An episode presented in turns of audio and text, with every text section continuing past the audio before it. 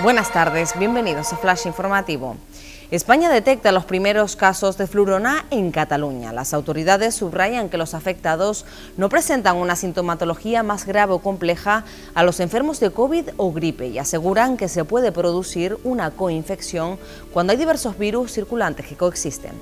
Más de 4.000 personas murieron o desaparecieron en el mar intentando llegar a Canarias durante el 2021 en un total de 124 naufragios. La ONG Caminando Fronteras duplica en su informe el número de decesos con respecto a 2020, calificando este año como el más mortífero en las rutas migratorias que conducen a España.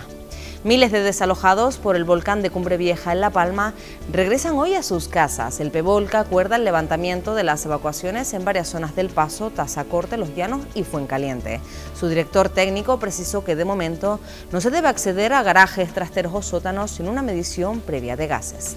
Las Palmas ganan el Heliodoro 20 años después a un Tenerife decepcionante. Los amarillos superan merecidamente a los de Ramis en una triste inauguración del centenario blanquiazul con un golazo anotado por el tinerfeño Kirian en la segunda parte. Más noticias en diariodavisos.com.